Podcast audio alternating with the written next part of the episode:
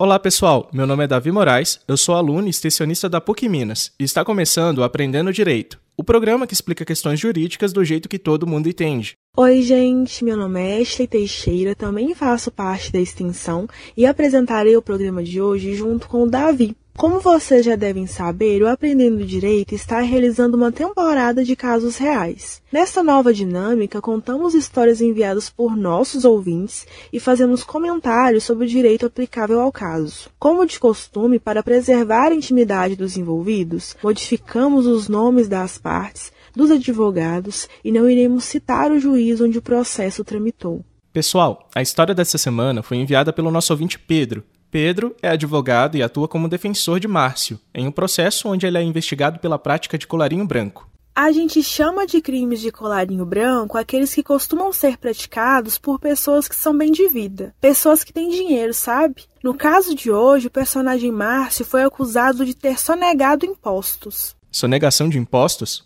Como assim? O que o Márcio fez exatamente para acabar indiciado? Em que pé está o processo?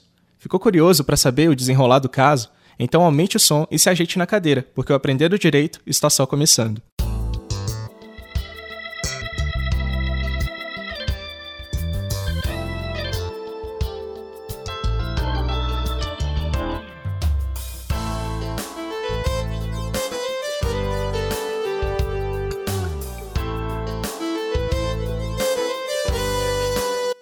Para contar essa história, precisamos voltar um pouquinho no tempo. Isso porque há cerca de 20 anos, Márcio, juntamente com seu pai e sua irmã, criaram uma empresa do setor de construção civil. Vamos chamar a empresa de JMF Construções LTDA. Na JMF Construções, tudo era dividido, inclusive a administração. Por isso, a irmã de Márcio cuidava do setor de vendas, Márcio do setor financeiro e o seu pai da área de suprimentos. Essa ideia de dividir a administração da empresa era uma estratégia interessante para os três donos, afinal era muita coisa para um só resolver. Tudo correu perfeitamente bem até que em 2010 a construtora foi intimada pelo Ministério Público Federal para apresentar os documentos relativos às contribuições previdenciárias e o livro diário, ambos relativos ao ano de 2008. As contribuições previdenciárias são um exemplo de tributo que precisa ser pago por todo trabalhador que exerce atividade remunerada e também pelas empresas que remuneram esses trabalhadores. Já o livro diário é o livro que conta a história contábil da empresa, ou seja, é esse o documento que precisa ser utilizado para registrar todas as movimentações envolvendo valores. A criação, preservação e atualização desse livro são práticas obrigatórias pelos empresários, independentemente do tipo de sociedade ou do ramo da atividade adotado.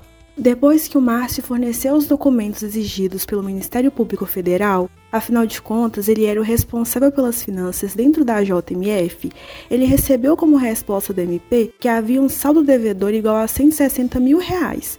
Ou seja, para o MP, os números registrados no livro diário indicavam que a empresa tinha que ter pagado um valor bem maior de impostos no ano de 2008. Diante disso, o MP encaminhou uma representação fiscal para fins penais à Polícia Federal, com o objetivo de apurar a prática dos crimes de apropriação indébita previdenciária e sonegação fiscal. Ouvinte, o crime de apropriação indébita previdenciária pode dar cadeia. A pena de reclusão mínima é de dois anos e a máxima de cinco anos. Esse crime acontece quando o empresário, apesar de descontar do pagamento dos trabalhadores os valores relativos às contribuições previdenciárias, se esquece de transferir esses valores para o INSS. Eita, vamos com calma com isso daí, Davi. O que as contribuições previdenciárias têm a ver com o INSS? E por que o empregador descontaria do pagamento dos empregados o valor relativo a esse tributo?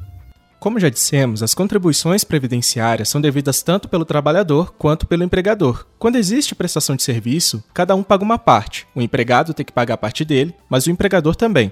Acontece que quem tem a obrigação de recolher todo esse dinheiro e passar para o INSS é o empregador. Hum, deixa eu ver se eu entendi. Quem é contratado para trabalhar em uma empresa tem que tirar um pouquinho do que ganha para pagar contribuições previdenciárias, mas a empresa que contratou também paga. Exatamente. É por isso que a gente fala que existe a cota de contribuições previdenciárias do trabalhador, mas também a cota de contribuições previdenciárias devida pela empresa. De todo modo, a lei atribui responsabilidade exclusiva pelo recolhimento do tributo à empresa, ou seja, ela precisa, antes de pagar o empregado, descontar a parte do empregado das contribuições previdenciárias e depois, somando a sua parte, pagar como se fosse um boleto destinado ao INSS. Sim, eu disse INSS, porque os recursos das contribuições previdenciárias são destinados ao pagamento de benefícios tais como o auxílio-doença, o salário-maternidade, a aposentadoria por idade, entre vários outros. Ótimo, agora eu consegui entender. Mas e o crime de sonegação fiscal? É outro crime ou é a mesma coisa? Na verdade, é outro crime, Ashley. O crime de sonegação fiscal consiste no ato de deixar de declarar ou mentir para autoridades fiscais no intuito de não pagar ou pagar menos impostos. Como ambos os crimes são contra a União, Márcio passou a ser investigado, processado e julgado no âmbito federal, tanto que foi o Ministério Público Federal que requisitou as primeiras informações a Márcio, e também por isso a investigação foi toda realizada pela Polícia Federal. No curso da investigação ficaram provadas diversas irregularidades na contabilidade da empresa, o que fez com que o Márcio se tornasse réu em um processo criminal. Segundo a polícia, além de deixar de incluir o valor completo das contribuições previdenciárias no boleto destinado à Previdência, o livro diário apresentava diversas omissões, como, por exemplo, deixava de indicar o pagamento de aluguéis de veículos, não mostrava as despesas de viagem dos empregados da JMF e também ocultava o pagamento de alguns prestadores de serviços que atuaram em benefício da JMF. A polícia pegou muita coisa errada. E como houve aquela divisão de responsabilidades entre os três donos, deu ruim só para o nosso amigo Márcio, tô certo? Exatamente. O processo criminal foi arquivado em relação à irmã e ao pai. Já o Márcio foi processado mesmo. Não teve como fugir. Todavia, como os crimes que em tese ele havia praticado não alcançavam a pena superior a quatro anos, o MPF requereu a suspensão do processo para a realização do acordo de não persecução penal. O Acordo de Não Persecução Penal, ou ANPP para os íntimos, é uma espécie de negócio jurídico celebrado entre o Ministério Público e o investigado. Para o acordo ser realizado, a prática do delito deve ser sem violência ou grave ameaça, o que era o caso do Márcio, e a pena mínima precisa ser inferior a 4 anos. Não podemos nos esquecer também que o último requisito para a celebração do ANPP é o não cabimento do arquivamento da ação penal. O ANPP já foi objeto do Aprendendo Direito, Caso deseje saber mais sobre o assunto, assista o episódio número 56, disponível gratuitamente pela plataforma Spotify. Mas em síntese, o ANPP é uma maneira de se evitar a continuidade do processo criminal, mediante o cumprimento de algumas condições. Falando de modo ainda mais simples, o acusado admite a própria culpa, mas, como troca desse reconhecimento de culpa, escapa da cadeia. Realizado a NPP, o MP e o advogado do Márcio, o doutor Pedro, requereram a homologação do acordo pelo juiz. O juiz, por sua vez, recusou-se a homologar o acordo ao observar que a soma das penas dos supostos crimes cometidos pelo Márcio chegam ao resultado de exatamente quatro anos. Como dissemos, para que o NPP desse certo, a soma das penas precisava ser inferior a quatro anos. Mas espera aí, o juiz está sendo mais real que a realeza nesse caso. Eu explico. O Ministério Público é quem acusa, portanto, ele é parcial, ele representa a sociedade de certa forma, é quem decide quem vai ser penalmente processado ou não. O juiz, por sua vez, deve ser imparcial, e o advogado do acusado trabalha para reduzir a pena ou para livrar o acusado de todo tipo de pena. É como se o Ministério Público quisesse a prisão, o advogado a liberdade, e o juiz não prefere nenhuma coisa nem outra. O juiz analisa os argumentos dos dois lados e diz quem está certo. Gente, se quem acusa resolveu oferecer a oportunidade do NPP, cabe o juiz apenas homologar o acordo. Ele não tem que ficar procurando pelo em casca de ovo, mesmo porque ele precisa ser imparcial. Se quem acusa não acha que é caso de aplicar uma punição mais grave, quem é o juiz para fazer isso? O juiz não é carrasco. Carrasco é quem gosta de punição. Juiz é juiz. Pois é, Davi. A mesma revolta sua foi a revolta do doutor Pedro, que, indignado, resolveu questionar a recusa do juiz. Acabou que o juiz reconheceu ter sido inadequado dar pitaco, apesar do descumprimento de um dia no limite da pena. Assim, ele marca uma audiência para homologar o acordo que já se encontrava assinado pelas partes.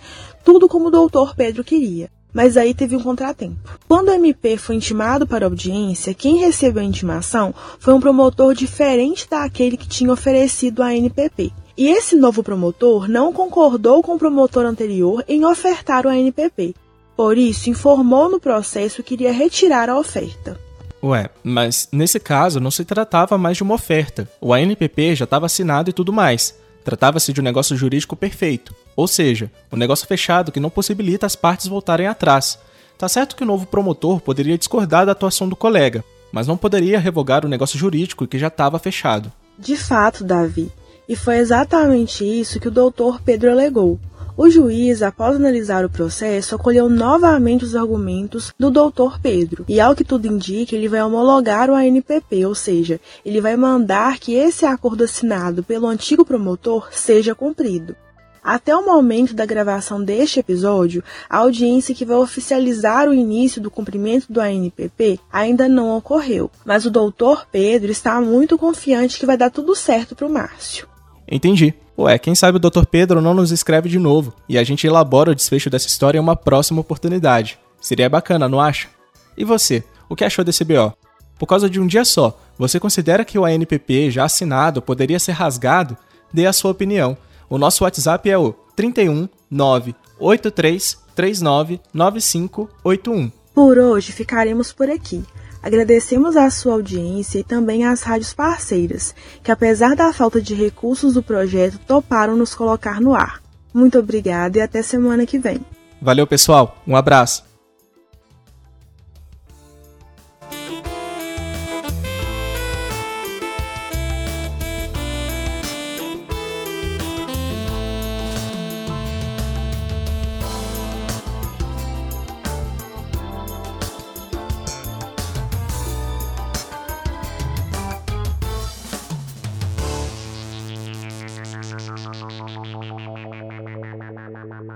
ma ma ma ma ma ma